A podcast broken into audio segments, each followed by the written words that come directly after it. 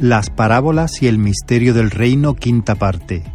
Mensaje de la palabra de Dios por el pastor Israel Sanz en la Iglesia Evangélica Bautista de Córdoba, España. 13 de marzo de 2022.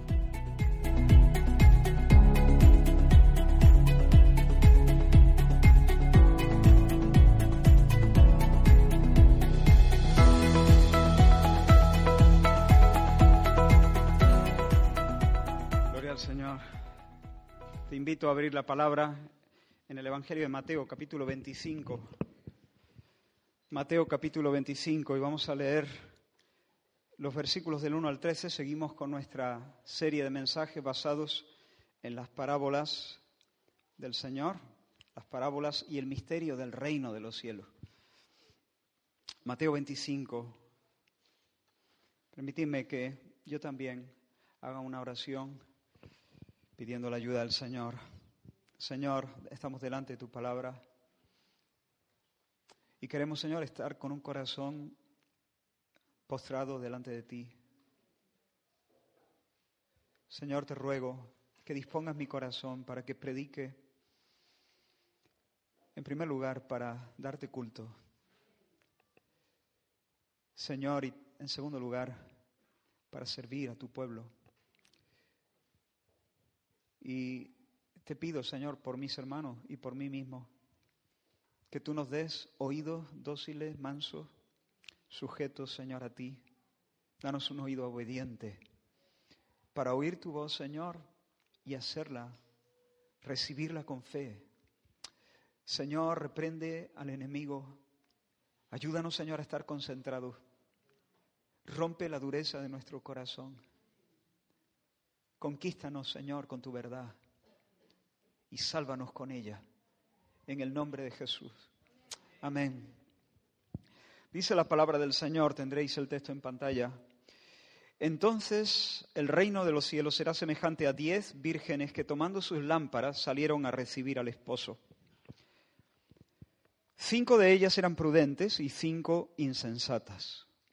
Las insensatas, tomando sus lámparas, no tomaron consigo aceite mas las prudentes tomaron aceite en sus vasijas juntamente con sus lámparas. Y tardándose el esposo, cabecearon todas y se durmieron. Y a la medianoche se oyó un clamor, aquí viene el esposo, salid a recibirle. Entonces todas aquellas vírgenes se levantaron y arreglaron sus lámparas. Y las insensatas dijeron a las prudentes, danos de vuestro aceite, porque nuestras lámparas se apagan. Mas las prudentes respondieron diciendo, para que no nos falte a nosotras y a vosotras, id más bien a los que venden y comprad para vosotras mismas.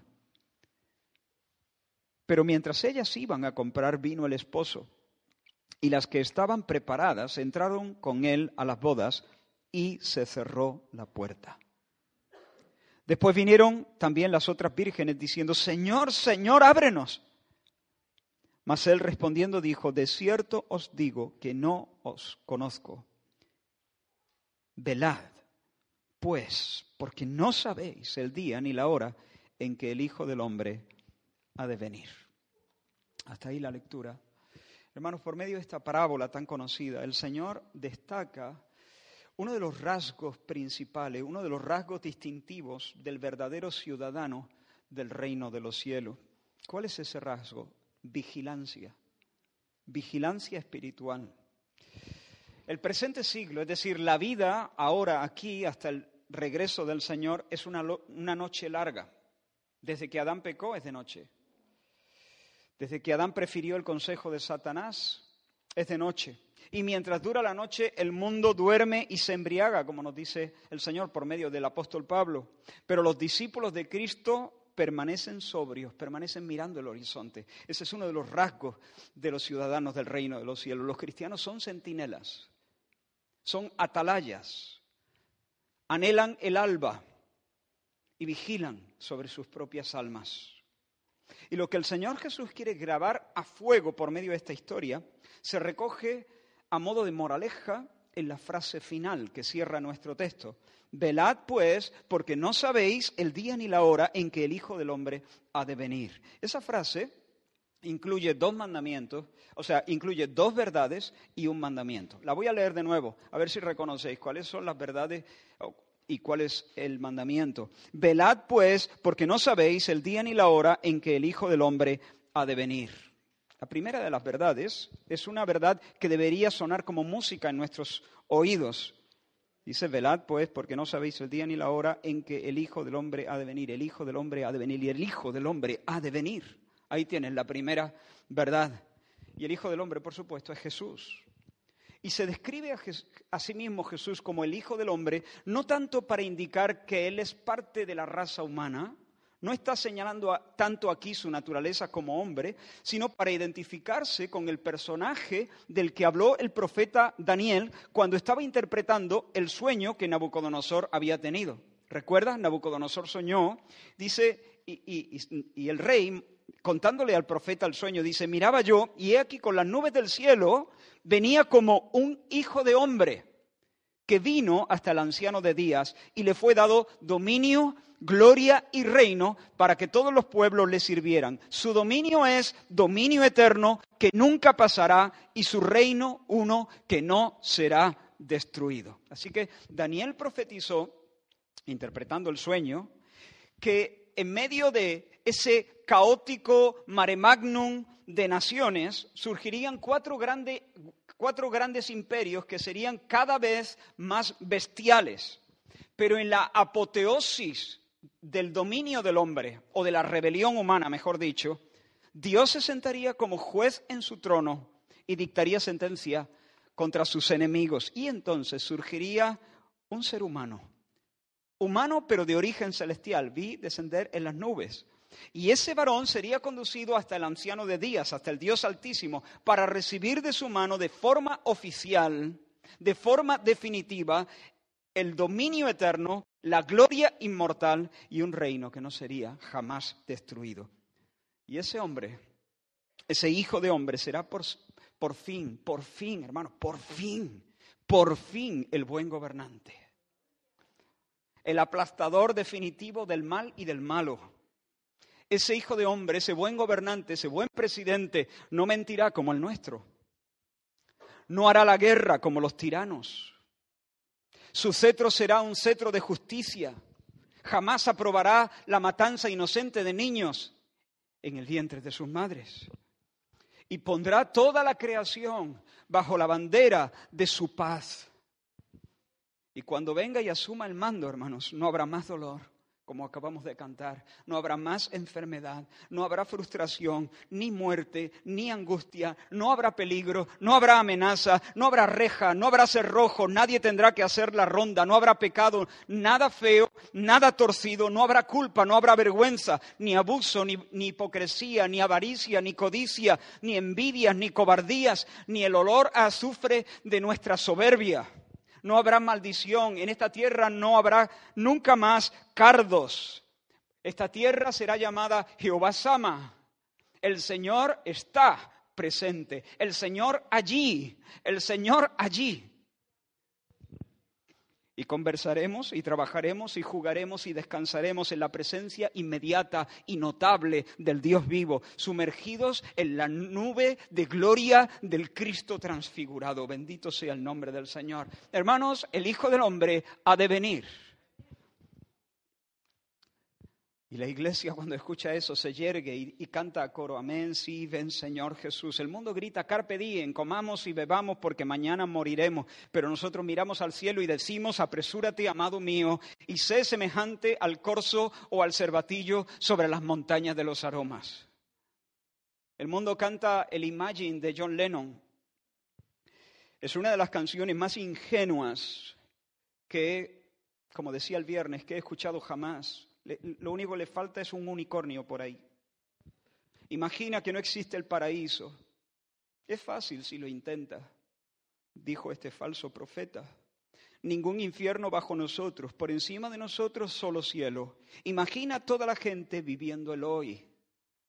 No hay cielo, no hay infierno, creamos en nosotros mismos, seamos fieles a la tierra, no estamos esperando a nadie, dejemos de mirar el horizonte y vivamos dentro de las fronteras del hoy, viviendo el hoy. Esa es la propuesta de los hombres chicos. Pero la iglesia no se intimida. No se intimida ante esta religión del hombre por el hombre y para el hombre. No se intimida ante esta religión 666, sino que sigue esperando. Y la imaginación ha descrito a la iglesia bajo, y ahora leo una frase, o sea, una descripción literalmente de un autor bajo la imagen de una doncella cuyo prometido la dejó para ir de viaje a Tierra Santa. Quiero que, vengas conmigo con tu imaginación. Una doncella cuyo prometido, el novio, la dejó para ir de viaje a Tierra Santa, Jerusalén, con la promesa de que a su regreso la haría su esposa. Muchos le decían a ella que jamás volvería a verle, pero ella creía en la palabra de él. Y tarde tras tarde bajaba al solitario puerto y encendía una luz frente a las rugientes olas para dar la bienvenida al navío que habría de devolverle a su amado. Y junto a aquella luz vigilante ocupaba su puesto cada noche, rogando a los vientos que diesen prisa a las perezosas velas, para que pudiese llegar pronto aquel que lo era todo para ella. Así también, el bendito Señor que nos ha amado hasta la muerte se ha marchado a la misteriosa tierra santa de, los cielos, prometiendo que a su vuelta tomará a su sufrida y fiel iglesia por esposa algunos dicen que se ha ido para siempre y que nunca más lo veremos. Pero su última palabra fue ciertamente vengo en breve. Y sobre la oscura y caliginosa playa, cada creyente verdadero monta guardia junto a la luz encendida por el amor, velando, orando y esperando. Alguna de estas noches, mientras el mundo está ocupado en sus alegres frivolidades, riéndose de la doncella del puerto, una silueta se perfilará sobre las olas para vindicar toda esa espera y devoción y traer a ese corazón fiel y constante un gozo, una gloria y un triunfo que nunca tendrán fin. Ese día el Señor le dirá a su iglesia virgen, levántate, oh amiga mía, hermosa mía, y ven porque aquí ha pasado el invierno, la lluvia se fue, se han mostrado las flores en la tierra, el tiempo de la canción ha venido y en nuestro país se ha oído la voz de la tórtola. La higuera ha echado sus higos, las vides en cierne dieron olor. Levántate, oh amiga mía, hermosa mía, y vente conmigo. Esa es la primera verdad. El Hijo del Hombre ha de venir, hermano. De hecho, está, viene pronto, como dijo él. La segunda de las verdades contenidas en la frase es que nadie sabe el momento exacto del regreso del Rey Jesús. La Biblia dice que las cosas secretas pertenecen a Jehová nuestro Dios, Deuteronomio 29, 29. Las cosas secretas pertenecen al Señor, mas las reveladas son para nosotros. Pues bien, el día y la hora de su segunda venida es uno de esos designios secretos que pertenecen únicamente al Señor. Esa fecha bendita está contenido en el universo de pensamientos no pronunciados. Pensamientos divinos, pero que Él nunca jamás ha pronunciado, no ha revelado, por lo tanto, no nos toca a nosotros saber esas sazones. Jesús dijo, de aquel día y de la hora nadie sabe, ni aun los ángeles que están en el cielo. Jesús mismo dijo, Apocalipsis 16, he aquí, yo vengo como ladrón. ¿Qué significa eso? ¿En qué sentido el Señor viene como ladrón? ¿Es que acaso el Señor viene para asaltar, para robar? Por supuesto no. Viene como ladrón en el sentido de que viene de forma súbita, de manera repentina, sin avisar. El ladrón planea con cuidado el asalto todo lo tiene claro en su mente, pero no lo revela, no lo cuenta, no lo pone en un tablón de anuncios, no lo anuncia en el barrio. Hermanos, no podemos fijar en nuestro calendario el día de la manifestación del lucero del alba o la estrella resplandeciente de la mañana. No nos toca a nosotros especular, no nos toca hacer conjeturas. Por tanto, atiende este consejo. De hecho, obedece a esto. No te dejes seducir por aquellos maestros que aseguran tener una luz especial tocante a estas cosas, acerca de los tiempos del regreso del Señor. Seguramente esos maestros pueden ofrecerte un conjunto de pensamientos sofisticados, pero en realidad presumen, presumen de saber algo que es imposible de saber porque el Señor no se ha pronunciado al respecto. Y aquellos que hablan en nombre de Dios de cosas que Dios nunca ha dicho,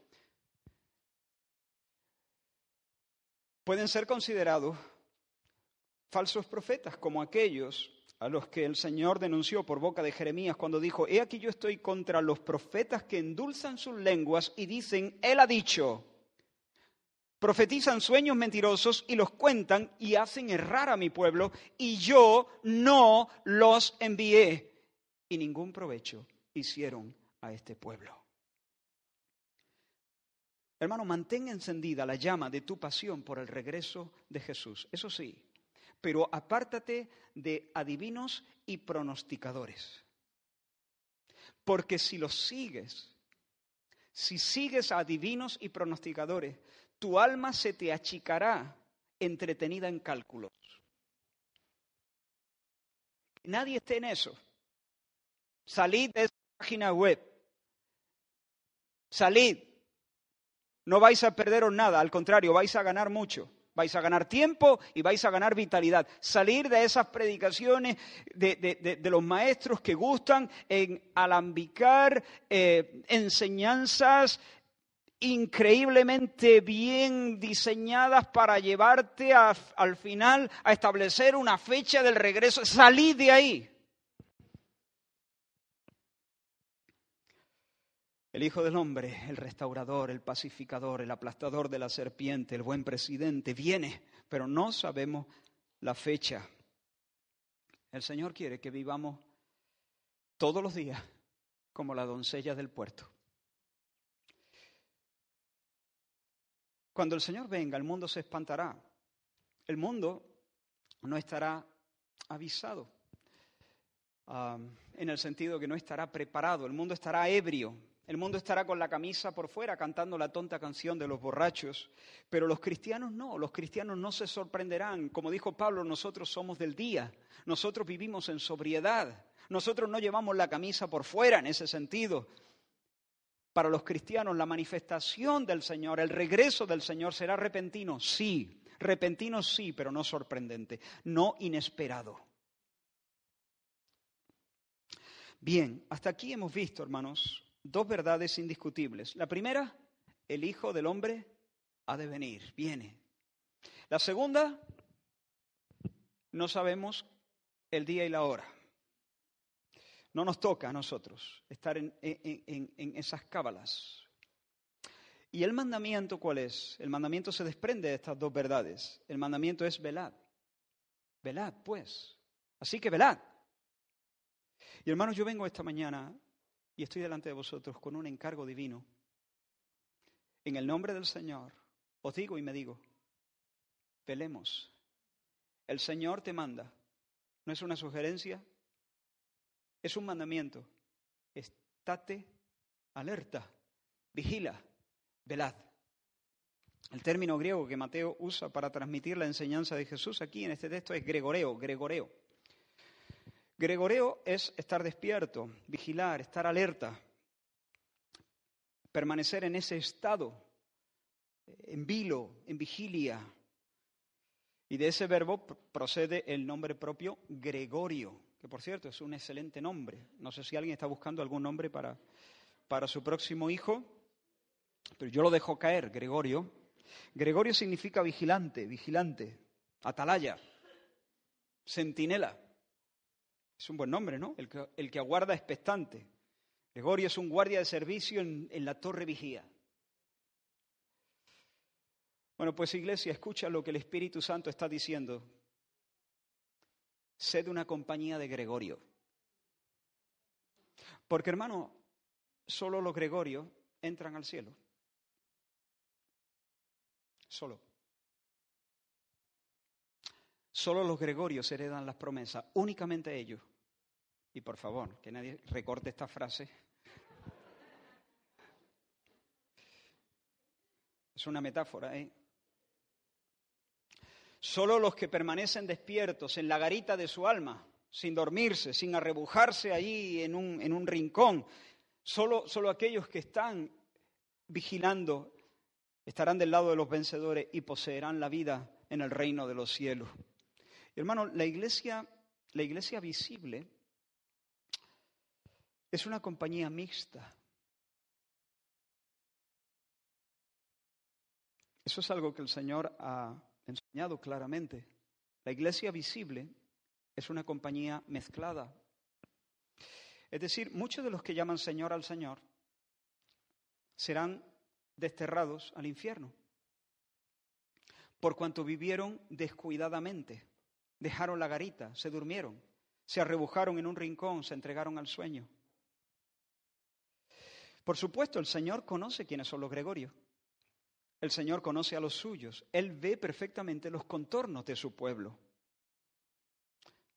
Solo, solo Él conoce de entre todos los que se sientan en torno a su mesa a participar del pan y del vino, solo Él conoce quiénes son verdaderos Gregorios. Y tristemente algunos que tienen nombre de que viven, no viven, están muertos. Parecen, pero no son. Son higueras repletas de hojas, pero sin higos. Son nubes sin agua, son ruidos sin nueces, carcasa y espuma. viven desceñidos, distraídos, desatentos, en una atonía, sin tono espiritual, porque en el fondo ni esperan el alba ni a rey alguno.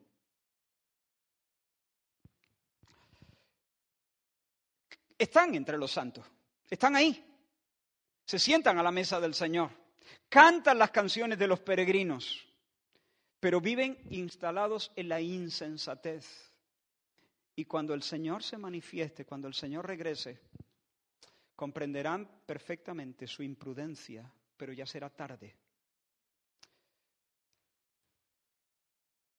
Esa es la preocupación que pesaba sobre el corazón del Señor Jesús cuando armó esta historia. La historia de las diez vírgenes para mostrar la tragedia de la fatal imprudencia de ella.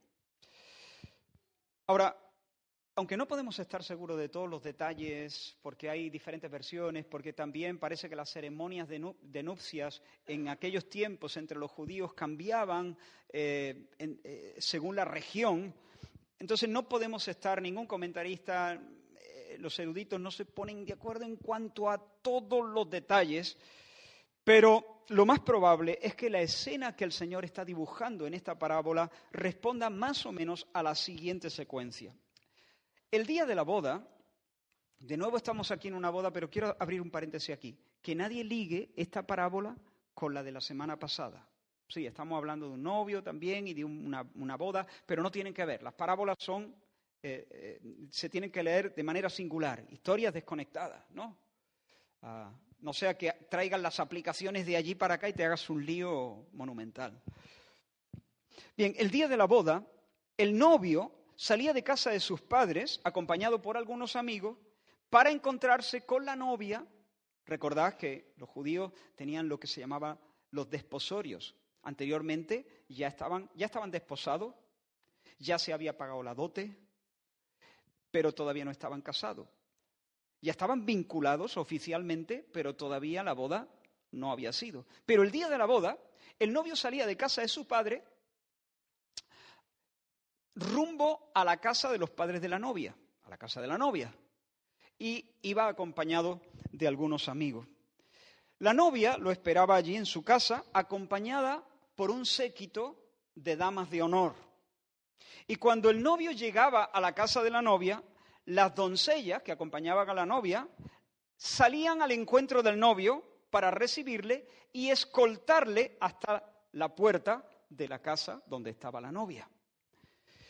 Entonces el novio llegaba, entraba a la casa y allí, en casa de los padres de la novia, se oficiaba el matrimonio. ¿Me seguí? Allí se oficiaba el matrimonio y se pronunciaba la bendición nupcial.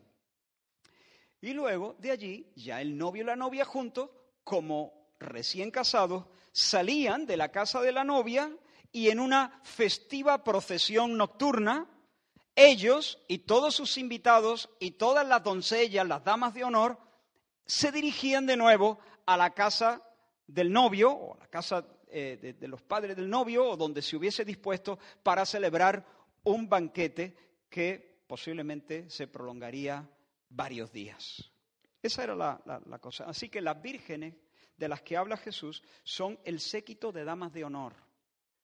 Son las amigas de los novios. Que nadie se piense que esta parábola está promoviendo la poligamia. Que nadie se piense que este hombre se está casando con diez. Su novia es una sola y no sale en la parábola. No sale.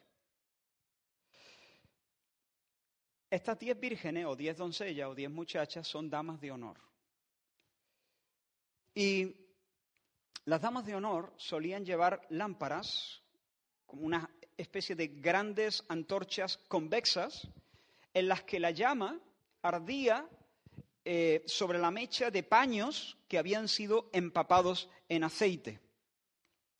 Y la función de ellas era, como he dicho antes, esperar cerquita de la novia a que el novio llegase cuando las avisaban que ya está llegando, que ya viene, que ya está aquí, que ya ha vuelto, la, ya, ya ha vuelto la esquina. Ellas entonces salían a recibirlas con sus lámparas, escoltaban hasta, hasta la casa de la novia y luego cuando salían como marido y mujer, pues eh, ir con ellos en esa procesión, iluminando las calles del pueblo con sus antorchas, engalanando toda la procesión con las luces de sus lámparas, acompañarlo eh, hasta la casa del banquete.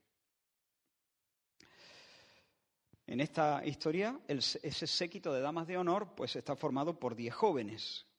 Y fíjate, las diez salen vestidas de gala. Las diez portan sus diez antorchas.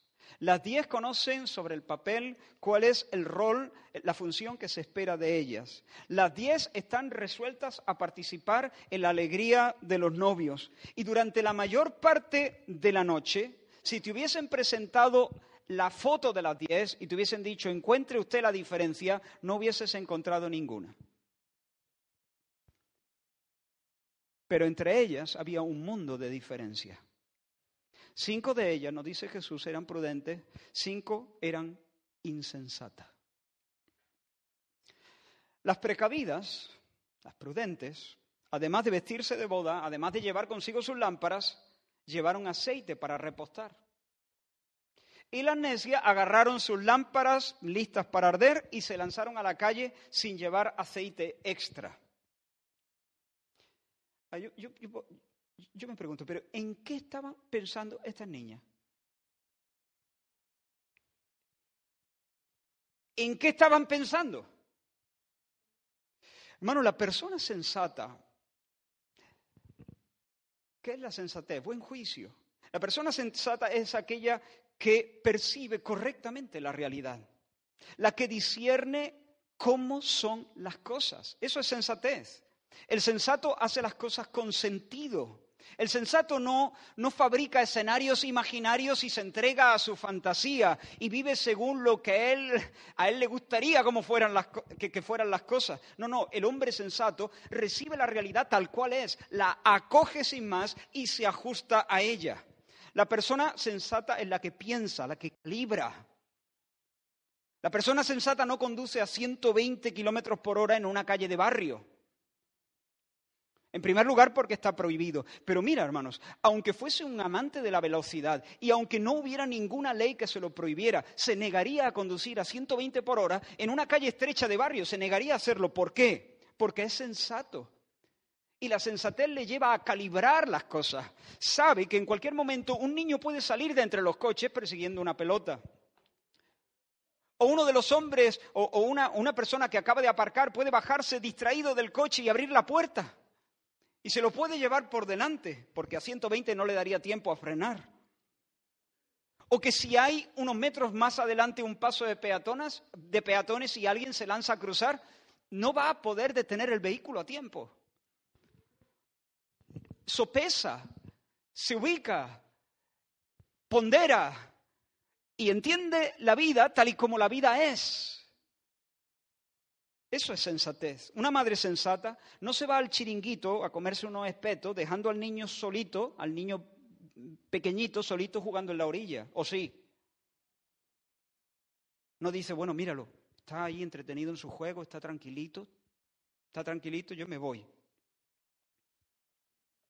No hace eso. Porque es consciente de la cantidad de peligros potenciales a los que puede dejar expuesto a su hijo. El niño puede acercarse demasiado al agua y una ola lo puede arrastrar hacia adentro y hacerle que pierda pie y hundirse sin que los demás se percaten. O puede despistarse y salir andando sin rumbo hacia la carretera, al paseo marítimo, o perderse entre la multitud, o cosas peores pueden pasar. Hermano, una persona sensata, si tiene que madrugar para tomar un vuelo, por ejemplo, pone el despertador, pone la alarma de su móvil. Aunque piense, bueno, yo estoy, la verdad es que estoy tan excitado, estoy tan ilusionado con este viaje que yo sé que no me voy a quedar durmiendo. Voy a pegar un coscorroncito y me voy a levantar enseguida y no me voy a quedar. ¿Qué le diría una persona así?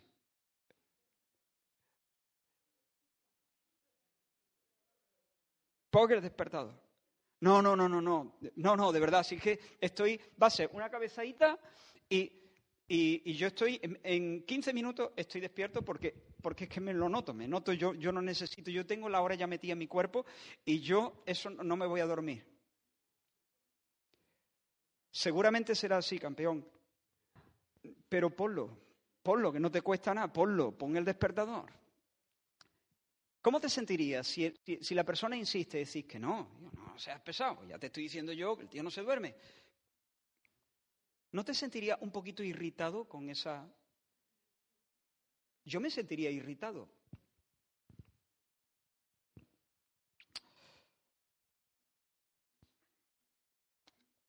Tendría que luchar con la tentación de desear que se duerma, para que aprenda. Pero eso, eso está mal, ¿eh? Por eso digo que tendría que luchar con la tentación. Que lo ponga, hombre, que lo ponga, que no te cueste nada. Es una imprudencia hacer eso. Es una imprudencia echarse a dormir cuando tienes que tomar un vuelo a medianoche y, te has gastado un dineral en el, en el billete y, y, el evento que te espera es, es un momento importante en tu vida y arriesgarlo todo a que, por alguna casualidad, te quedes durmiendo. Volvemos con las cinco tontas.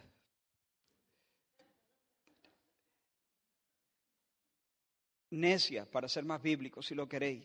Es lo mismo, es lo mismo. Se dejaron al niño en la orilla.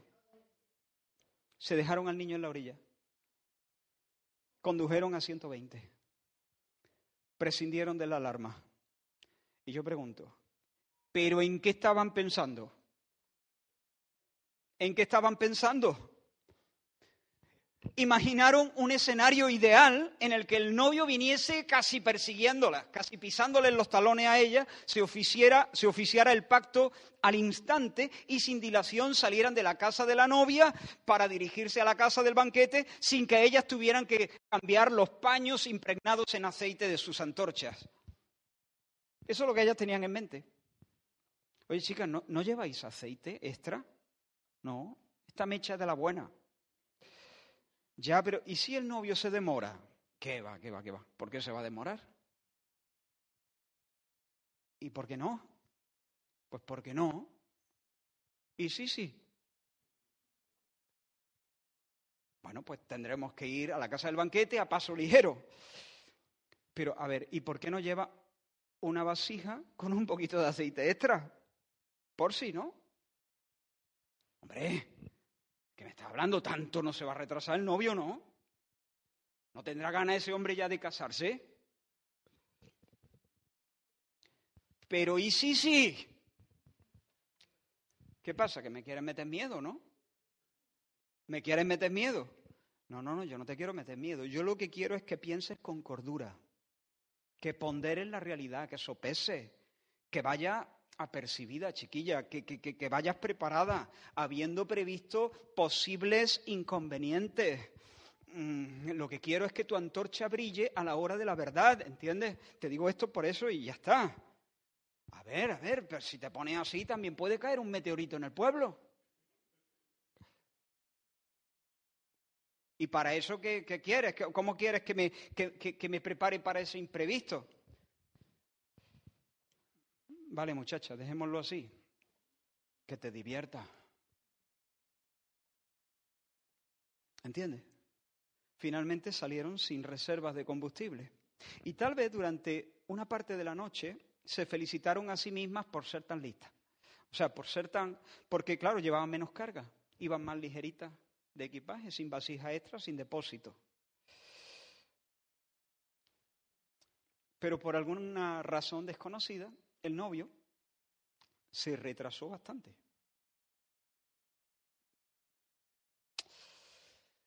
Y nos dice Jesús que el sueño empezó a hacer mella en las muchachas, no solo en esta, sino en todas, en la tía. En la tía se durmieron. Ahora, una pregunta aquí, no me responda, solo piensa, ¿pecaron? ¿Pecaron porque se durmieron? Respuesta, no. No, porque ellas sabían que la llegada del novio iba a ser avisada con anterioridad. Cuando ya el novio se acercaba a pocas calles, alguien las avisaba, que ya viene, que ya viene. Y entonces ellas tenían el tiempo suficiente para arreglarse, y cumplir su rol de damas de honor. Así que cabecearon y se durmieron. Y fíjate que el Señor no lanza ningún reproche al respecto. De hecho, si dormir hubiera sido un descuido, el Señor nunca hubiera llamado a cinco de ellas prudentes. No fue una imprudencia dormirse.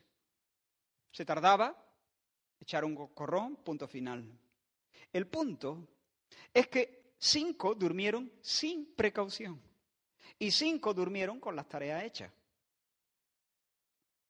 Y a la medianoche ya sabemos lo que pasa. A la medianoche un grito rompe el silencio, ya viene, ya está aquí, ya viene el novio. Y las chicas se pusieron de pie de un salto, se arreglaron un poquito el vestido y viendo que sus lámparas estaban languideciendo, se estaban apagando, las alimentaron con aceite nuevo. Y en ese momento Ahí sí te vuelvo a preguntar, ¿encuentra las diferencias? Ahí sí. En ese momento, las cinco inconscientes se dieron de bruces contra la realidad. La luz de su lámpara, como digo, se estaba muriendo, la mecha no les daba para recibir al novio, aguantar el momento del enlace y luego regresar a la casa del, banquete, no les iba a aguantar y entonces miraron con ansiedad a sus compañeras y les, les pidieron que por favor les diesen algo de combustible. Danos de vuestro aceite porque nuestras lámparas se apagan. Mas las prudentes respondieron diciendo, para que no nos falte a nosotras y a vosotras, id más bien a los que venden y comprad para vosotras mismas. Y alguno puede decir, qué mala gente, ¿no?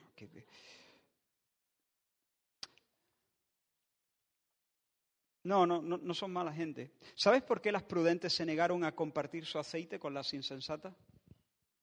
Su negativa no fue un acto mezquino de egoísmo. Su negativa no es un desquite. Su negativa no es, no es una manera de decirle a los demás, ah, habéis venido ligeros de peso, pues ahora os aguantáis el aceite que sea para el que lo ha cargado durante toda la noche. No, no, no es eso. Nada de eso. La negativa de las precavidas no es por ser tacañas o insensibles o antipáticas o mala gente o egoístas. Las sensatas se negaron a dar aceite a sus compañeras por sensata. De hecho, esa negativa forma parte de su sensatez porque sabían que si lo hubieran hecho, ni para ti ni para mí, al final toda, a todas se nos va a acabar el aceite, porque a ver si pensáis que llevaban, no sé, una, garrafa de 5 litros. No era eso, ya una pequeña vasijita con algo de aceite para reponerla, para empapar otra vez los paños o paños nuevos y alimentar y, y arreglar la lámpara, ¿no? Pero ellas sabían que si les compartían el aceite, entonces el novio, los novios se iban a quedar sin damas de honor todo el desfile se iba a deslucir. Así que dijeron, mira, eh, eh, lo que nosotros tenemos es eh, lo justo que necesitamos. Y, los novios no se pueden quedar sin, esto. Si, compartimos, eh, se va a desdorar todo. Así que rápido, id a comprar para vosotras mismas. Ahora, imagínate a esas cinco muchachas de camino en 24 horas para encontrar el aceite. Vamos a imaginar un poco, ¿no? ¿Qué van diciéndose a sí mismas? o mejor, ¿qué se diría a sí mismo el chico el presumido que no se pone el despertador porque dice, no, de ninguna manera, me voy a despertar en 15 minutos. ¿Qué se diría a sí mismo si cuando despierta han pasado dos horas y ha perdido el vuelo? ¿Ah? ¡Qué tonto! Mira que soy tonto. ¿Se diría eso o no? Tonto, tonto, tonto. Buscaría una esquina para atornillar con golpecitos recurrentes el veredicto. ¡Qué tonto! Pues eso es lo, mismo que iban diciendo esas cinco. ¡Qué tonta! Mira que soy tonta.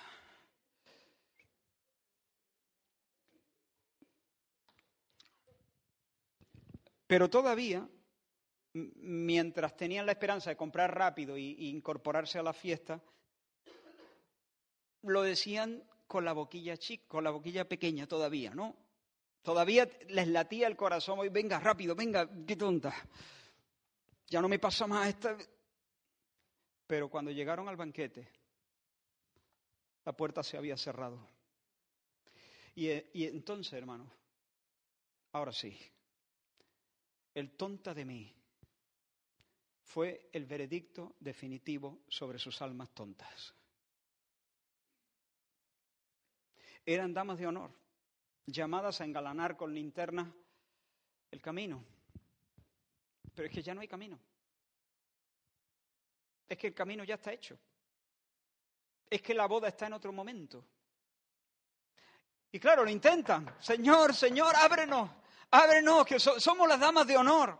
Pero el novio mira a la sala del banquete y ve a las cinco que le han acompañado con sus linternas y dice, no, las damas de honor están aquí. Las damas de honor están aquí. A vosotros no, no os conozco.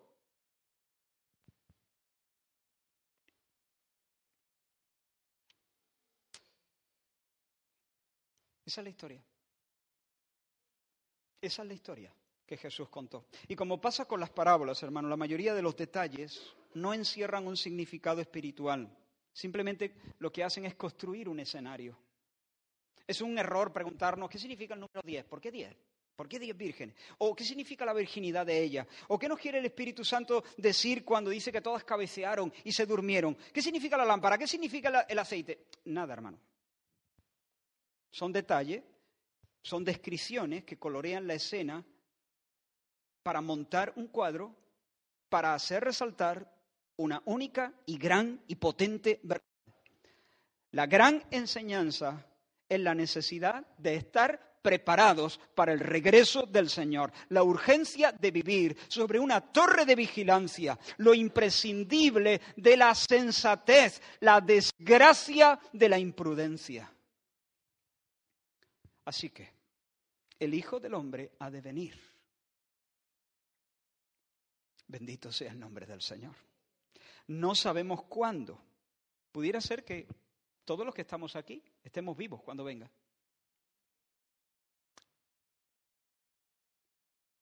O pudiera ser que tardará 100 años más.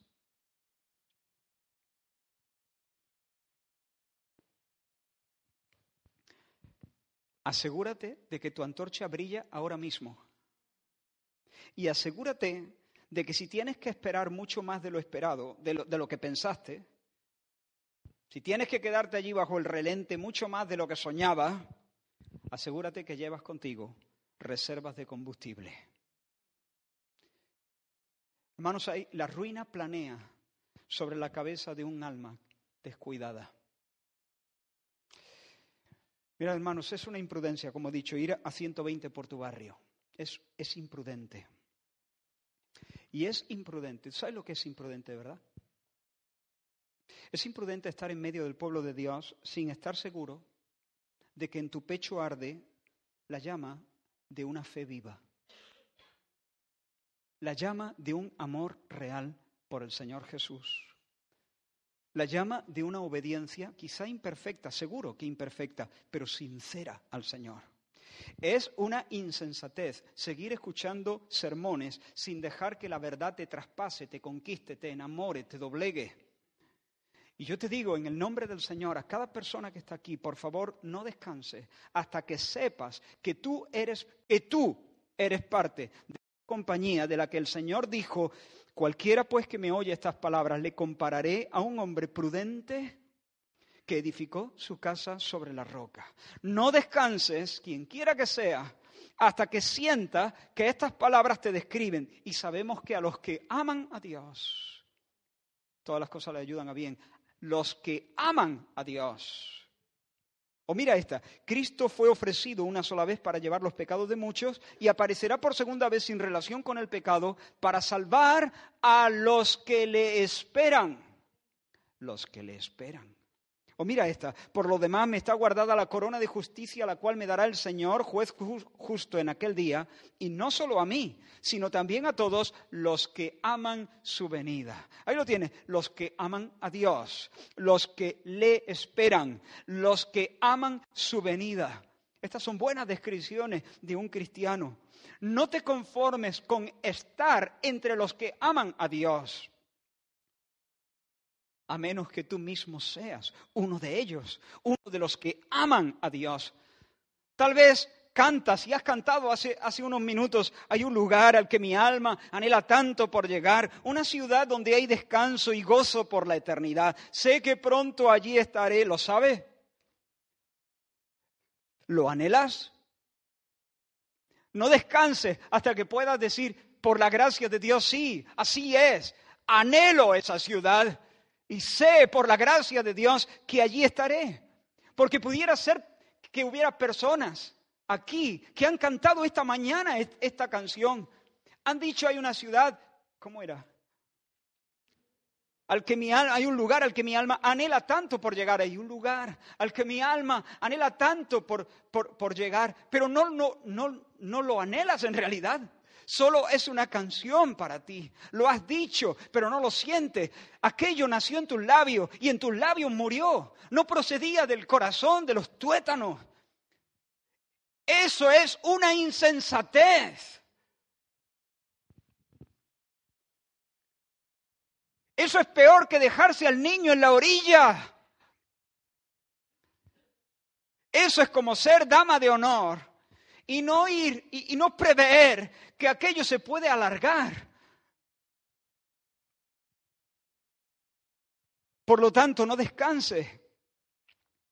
¿Sabes que Judas escuchó esta, esta parábola de labios de Jesús? Y ahora su alma deambula fuera de la fiesta acusándose de ser un tonto. Es una imprudencia colosal dejar al niño solo en la orilla. Y es una imprudencia, hermano mío, dejar de congregarse. Es una imprudencia. Es una imprudencia dejar de congregarse. Es una insensatez. Propón de manera solemne atar tu vida, atar tu vida a la vida de la iglesia local. No venir de manera regular a los cultos es una insensatez que muchos pagarán muy caro. Hermanos, hablo así, con la convicción serena de estar luchando a favor vuestro y a favor de mi propia alma. No hablo así para molestaros, hablo así porque siento la urgencia realmente. Hermano, toma una decisión definitiva y manténla hasta que mueras. No te quedes en casa porque venga una visita. Vale, admito que en un momento concreto de la vida, yo todavía no me ha pasado, hermano, a mí todavía no me ha pasado y tengo 47 años, pero admito que una vez en mi vida eso puede pasar. No imagino qué ocasión se puede dar, honestamente. Eh, pero es que tú eres el pastor y, bueno, tampoco me pasó cuando no lo era. No te quedes en casa porque hay visita. No te quedes. Dile a la visita que te acompañe. Algún caso se puede dar. Seguro que alguien tiene algo en mente que yo dijera, bueno, bueno, bueno, vale. Pero me estás entendiendo. No hagas limpieza general el domingo, no lo haga. Es una soberana imprudencia.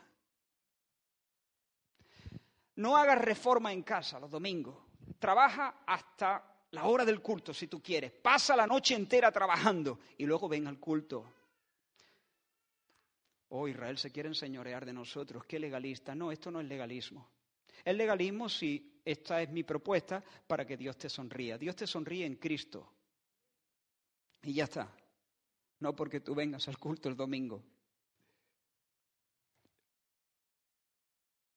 Esto es luchar por la santidad, esto es luchar por la vida.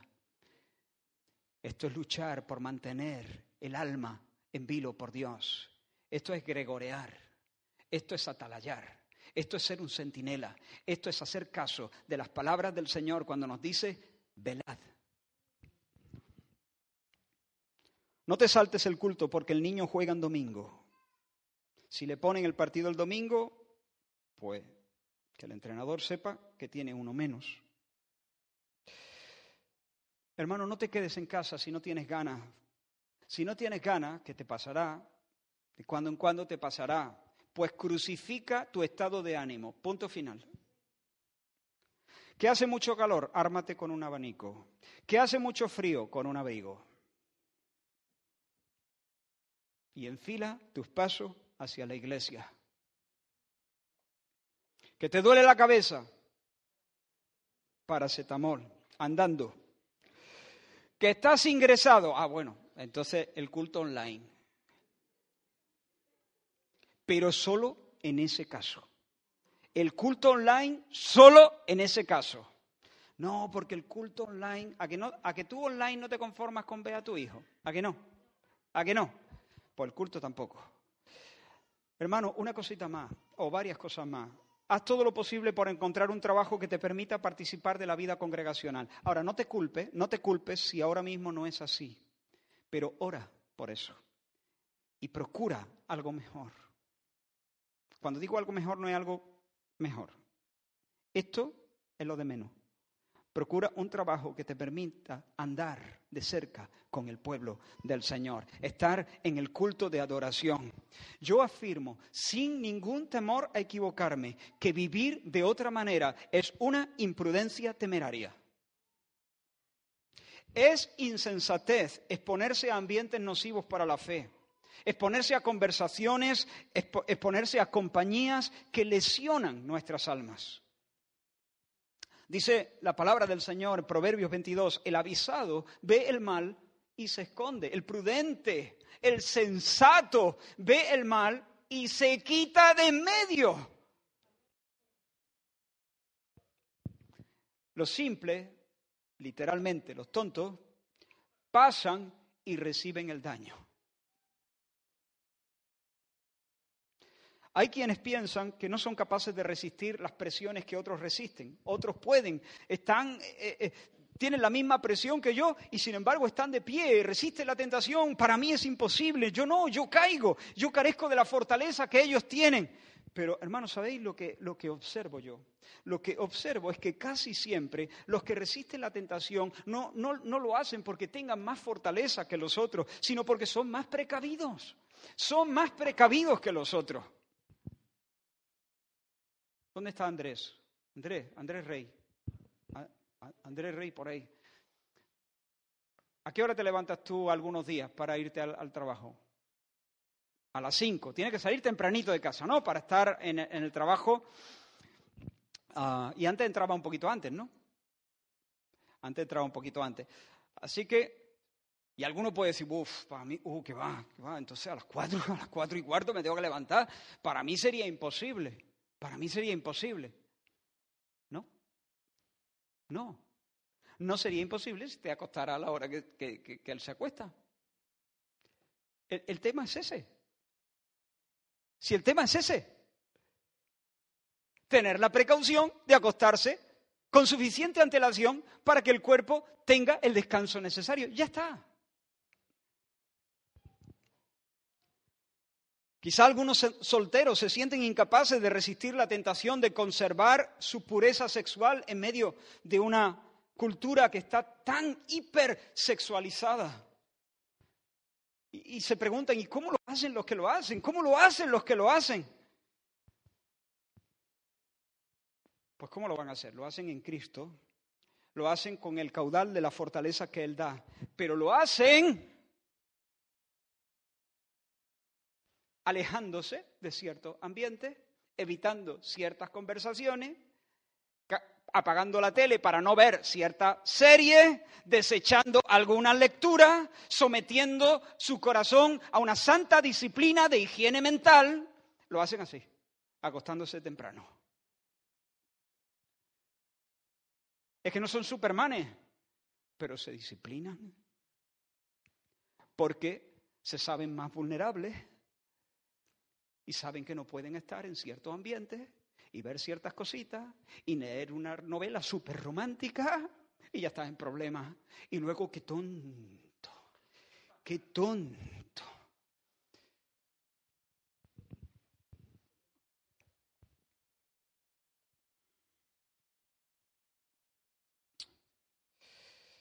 Hermano, si, si, si si tú y yo queremos empezar a luchar cuando la tentación ya nos tenga agarrados del cuello, no vamos a poder. No vamos a poder. Hay quienes son adictos a series que de manera y de, manera constante están siendo expuestos a escenas de contenido sexual explícito o a vocabulario blasfemo o a ese culto a la violencia, la indecente promoción del adulterio, de la promiscuidad sexual.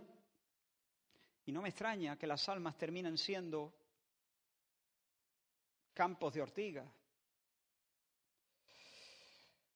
Te lo digo de nuevo, por el amor del Señor, aléjate de ambientes nocivos para tu alma. Corta con compañías y conversaciones que lesionan tu corazón porque de otra manera estás viviendo temerariamente. Si no lo haces, tú serás uno de los que se dirán a sí mismos durante la larga noche del infierno, qué tonto he sido. Mirad, hermanos, sigo con, con esta exhortación. El que no lee la Biblia y medita en ella de manera consistente, de manera regular, sistemática. Es un inconsciente. La Biblia es el libro que nos lee. Y el que no se deja leer por la palabra de Dios ha perdido la cordura. Es que no siento nada cuando, cuando la leo, es que no siento nada. Pues léela hasta que sienta. Y eso, y no, no, no quiero parecer borde, no, pero y eso que no sienten nada, eso cuéntaselo al Señor. No, estoy en serio. Cuéntale al Señor. Llora delante de Él tu apatía. Llora delante de Él tu, tu falta de, de, de, sensibilidad ante su palabra. Llora, porque los que lloran esas lágrimas son bienaventurados, porque ellos recibirán consolación. Recibirán consolación los que lloran de esa manera delante de Dios. No quiero leer tu palabra, me aburre leer tu palabra, no siento nada cuando leo tu palabra, no entiendo nada cuando leo tu palabra. Pero Señor, es culpa mía, no tuya. Tu palabra es dulce. Este maná no es un fastidio, es pan de noble, Señor. Aquí estoy yo, el problema es mío, pero te lo lloro delante de ti y te suplico que tengas de mí misericordia. Serán consolados. Dios te dará abundancia un corazón dilatado para que puedas recibir su consejo y puedas gozarte en él y para ti sea un banquete continuo. Escucha, si oras cinco minutitos al día, eres un insensato. Permíteme que dítelo tú a ti mismo, agárrate del cuello, agárrate del pecho a ti mismo. Eres un insensato. Te acabas de dejar el niño en la orilla. ¿Qué haces en el chiringuito tomando espeto? Tienes al niño en la orilla. ¿Qué estás haciendo con tu alma? Tienes el alma a medio metro de la muerte. Hermano, si dejas de combatir con una santa determinación los vicios de tu alma, la venida del Señor te va a encontrar desapercibido, que lo sepas. El que no lucha por la santidad, si tú ves que hay orgullo y no estás luchando de manera seria contra tu orgullo, si tú luchas con la mentira o luchas con la envidia o luchas con la murmuración, la crítica, la queja y no estás combatiendo firmemente contra los vicios de tu propia alma, la venida del Señor te pillará con la, con la antorcha sin lumbre.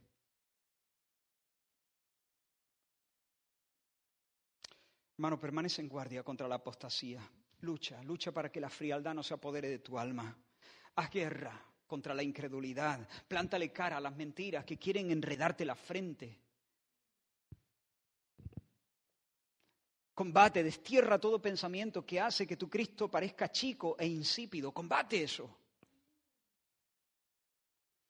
Otra cosa, hermanos, si estás desocupado en la obra de Dios, si no estás negociando con los dones, muchos o pocos que Dios te ha dado, estás jugando con fuego, estás cabeceando mientras la llama de tu lámpara se extingue, date una bronca a ti mismo. Reacciona. Hermano, que el fútbol, que la ropa, que el cutis, que la casa, incluso los estudios, te importen lo justo, lo justo. Lo justo, la forma de tu nariz, de tu oreja, tu estatura, tu cutis,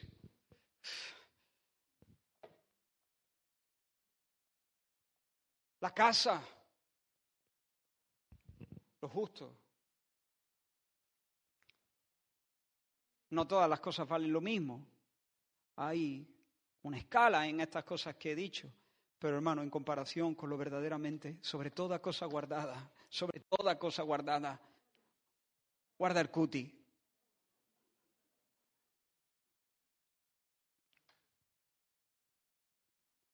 El alma no te la dejes en la orilla. No te entregues, no vivas enfrascado en asuntos pasajeros. Tu empresa es más grande, tu empresa es más grande, hermano. Tu empresa, tú eres un sacerdote de Dios, eres un soldado de Cristo, eres un embajador del reino de los cielos. Y hermanos, con todo el respeto del mundo, creo que hay mucha insensatez en medio de nosotros, en nuestros corazones. Imprudencia, somos imprudentes. A veces estamos viviendo de manera temeraria.